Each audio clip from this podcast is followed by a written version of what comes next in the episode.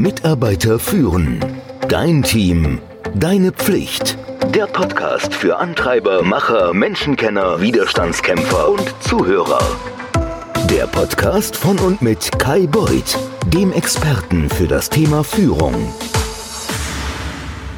Heute möchte ich dir acht Tipps an die Hand geben, wie du die Müdigkeit in Zoom-Calls oder in Videocalls besiegen kannst. Überall liest man, dass außergewöhnliche Zeiten außergewöhnliche Lösungen brauchen. Und für viele Firmen bedeutet das den Wegfall von Dienstreisen und das Ausbleiben von Vor-Ort-Meetings.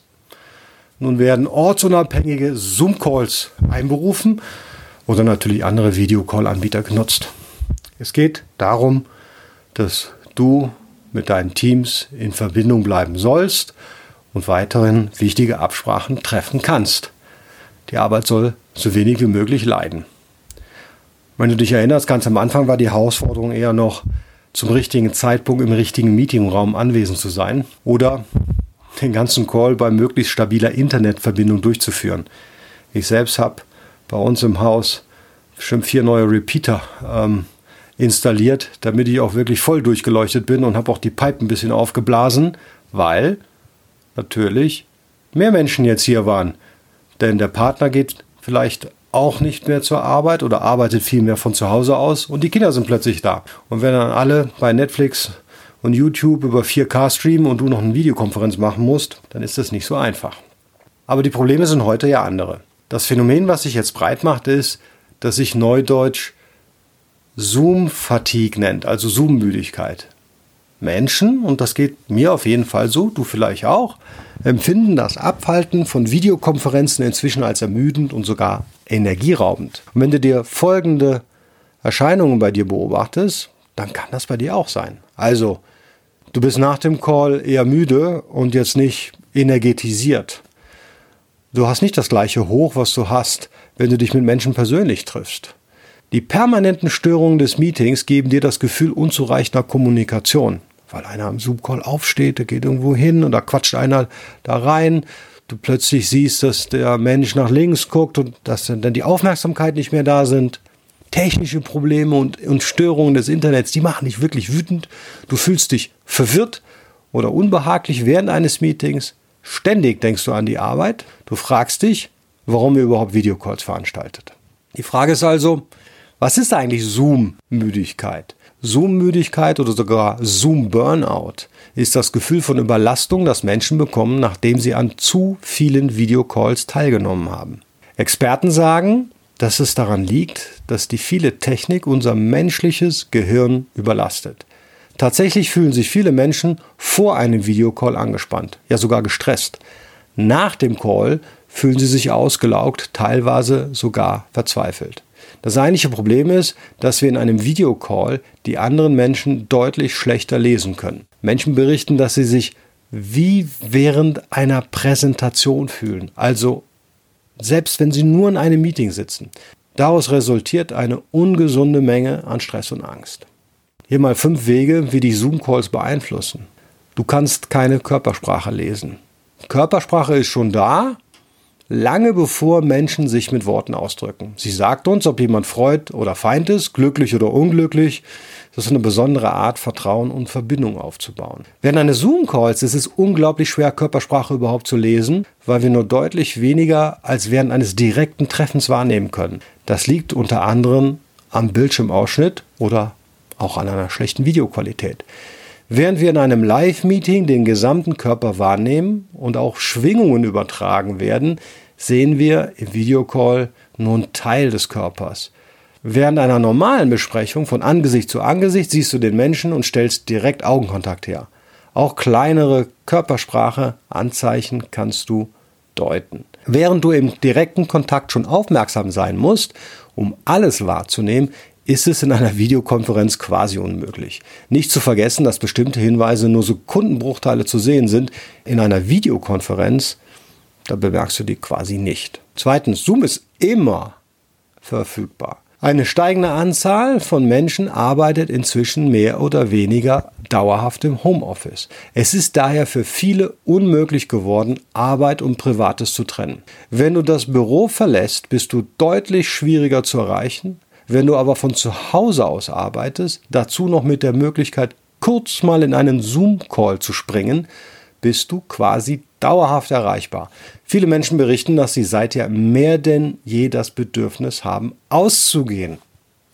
Das Problem ist, dass sie ständig ihr Handy checken, ob was Arbeitsrelevantes aufgepoppt ist. Hinzu kommt, dass Zoom-Calls oft auch zu eher ungewöhnlichen Zeiten abgehalten werden, weil es ja eben nur kurz dauern soll. Drittens, du verspürst mehr negative Emotionen als normalerweise. Hast du je einen Zoom-Call ärgerlich verlassen oder ärgerlicher verlassen, als du ihn betreten hast? Vielleicht magst du einfach nicht, wie du aussiehst. Das klingt vielleicht verrückt, ist es aber gar nicht. Tatsache ist, dass wir uns in direkter Kommunikation nicht selbst beobachten. Zoom-Calls schalten uns auf den Vollbildmodus, sobald wir sprechen. Wir sind aber nicht gewöhnt, uns ständig zu beobachten, während wir sprechen. Plötzlich nehmen wir wahr, wie ärgerlich wir gerade wirken und das führt uns in eine Art Negativschleife. Viertens, deine Kampfhormone melden sich zu Wort. Experten berichten, dass wir Zoom-Calls so empfinden, als ob der andere gerade mal 60 Zentimeter von uns entfernt stünde. Für viele Menschen ist das bereits eine Art Kampfzone. Tatsächlich ist es so, dass wir üblicherweise nur uns sehr nahestehenden Menschen in diese Zone vordringen lassen oder, um die Wahrheit zu sagen, Menschen, mit denen wir körperlich kämpfen. Daher berichten viele Menschen, sie würden sich wie während eines Kampfes fühlen, wenn sie an einer Videokonferenz teilnehmen. Und fünftens, du bist weniger freundlich. Tatsache ist, dass wir nur ein, zwei Sekunden haben, um jemanden als freundlich oder unfreundlich wahrzunehmen. Während eines Videocalls tritt eine rein technische Verzögerung ein. Unbewusst nehmen wir diese Verzögerung als unfreundlich wahr. Dein Gegenüber reagiert, sobald er etwas wahrnimmt. Die technische Verzögerung, die sich aber beiderseits auswirkt, lässt ihn auch minimal jedoch entscheidend später wahrnehmen, was gerade passiert. So kommt eine rein technische Antipathie viel schneller auf als in einem direkten Treffen. Die Frage ist nun, was kannst du dagegen tun? Hol dir mal das Gefühl der Macht zurück. Und ich gebe dir jetzt mal acht Tipps, mit denen du das schaffen kannst. Lies nur Gesichter. Während eines Zoom-Calls wirst du deutlich mehr Gesichter als im normalen Leben sehen. Lerne winzige Mikromimiken zu lesen und das Ganze möglichst schnell. So kannst du dein Gegenüber schneller einschätzen. Konzentriere dich also ausschließlich auf das Gesicht. Zweitens, kein Multitasking. Also ist es so schon nicht gut, aber in einem Videocall ist es tödlich. Die Versuchung ist groß, während eines Calls weitere Fenster zu öffnen, um mal schnell die Mails zu checken, aber fokussiere dich zu 100% auf den Videocall. Und das dritte ist, limitiere deine Calls. Wenn du in einer Woche mehrere Calls mit den gleichen Menschen haben solltest, dann reduziere sie bitte auf einen Call. Wenn etwas eigentlich keinen ganzen Call ergibt, schick eine E-Mail. Die Anzahl der Calls muss abnehmen. Du kannst nicht, wie es so heißt, Neck an Neck, einfach von 9 bis 10, von 10 bis 11, von 11 bis 12, von 12 bis 1, von 1 bis 2 durchgehend immer in verschiedenen Calls sein. Nutze deine Powerstimme.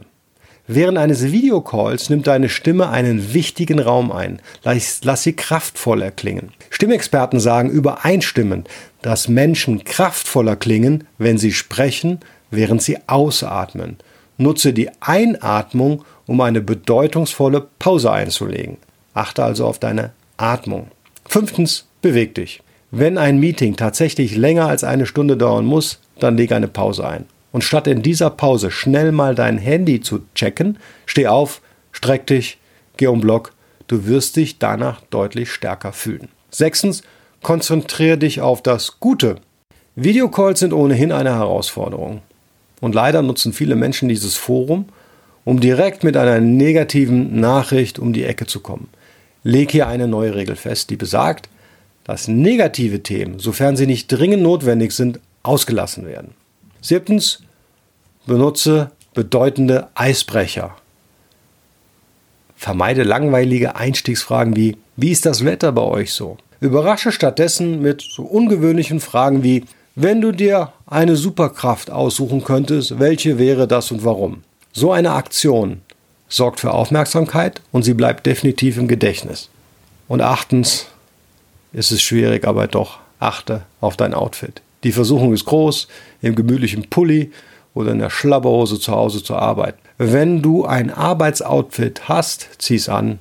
Wenn du noch keins hast, leg dir eins zu oder such dir eins aus. Achte darauf, dass du möglichst professionell aussiehst. Das geht von der Kleidung über dein Styling bis hin zur Körperhaltung.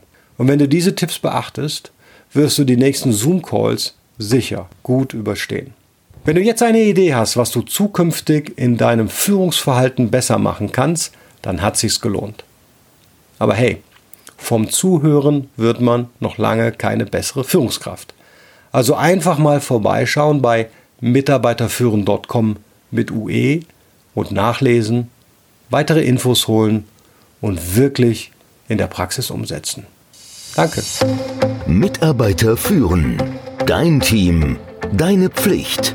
Der Podcast für Antreiber, Macher, Menschenkenner, Widerstandskämpfer und Zuhörer. Der Podcast von und mit Kai Beuth, dem Experten für das Thema Führung.